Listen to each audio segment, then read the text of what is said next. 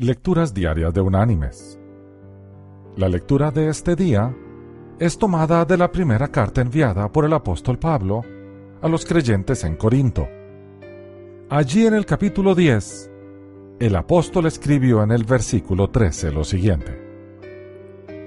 No os ha sobrevenido ninguna prueba que no sea humana, pero fiel es Dios, que no os dejará ser probados más de lo que podéis resistir sino que dará también juntamente con la prueba la salida, para que podáis soportarla. Y la reflexión de este día se llama Río congelado. Un viajero muy cansado llegó a la orilla de un río y se percató que no había un puente por el cual se pudiera cruzar. Era invierno y la superficie del río se hallaba congelada.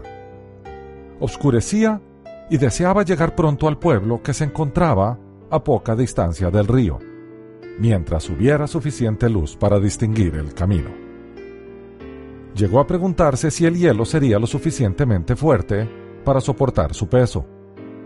Como viajaba solo y no había nadie más en los alrededores, una fractura y caída en el río congelado significaría la muerte.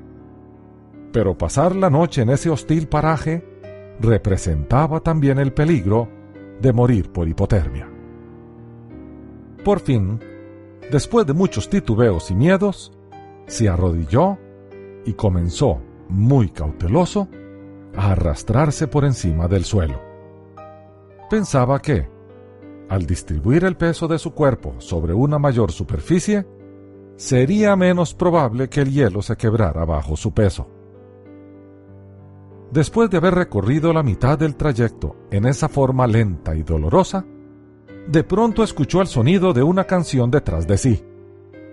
De la noche salió un carruaje tirado por cuatro caballos, lleno de carbón y conducido por un hombre que cantaba con alegría mientras iba en su despreocupado camino. Allí se encontraba nuestro temeroso viajero, arrastrándose con manos y pies, mientras a su lado, como un viento invernal, pasaba el alegre y confiado conductor con su carruaje, caballos y pesada carga por el mismo río. Mis queridos hermanos y amigos, esta historia nos ilustra cómo muchas personas pasan por las dificultades que les presenta la vida. Unos se quedan en la orilla de la indecisión incapaces de decidir qué camino tomar. Otros prefieren permanecer allí, tratando de reunir suficiente valor para llegar al otro lado del problema en que se encuentran. Algunas personas se arrastran en la vida por temor a que las dificultades se les vuelvan adversas o se les rompa el hielo. Su fe no es lo bastante fuerte para sostenerlos de pie en medio de la adversidad. Existen los que van silbando por el camino. Saben en quién tienen puesta su confianza y su fe es inquebrantable.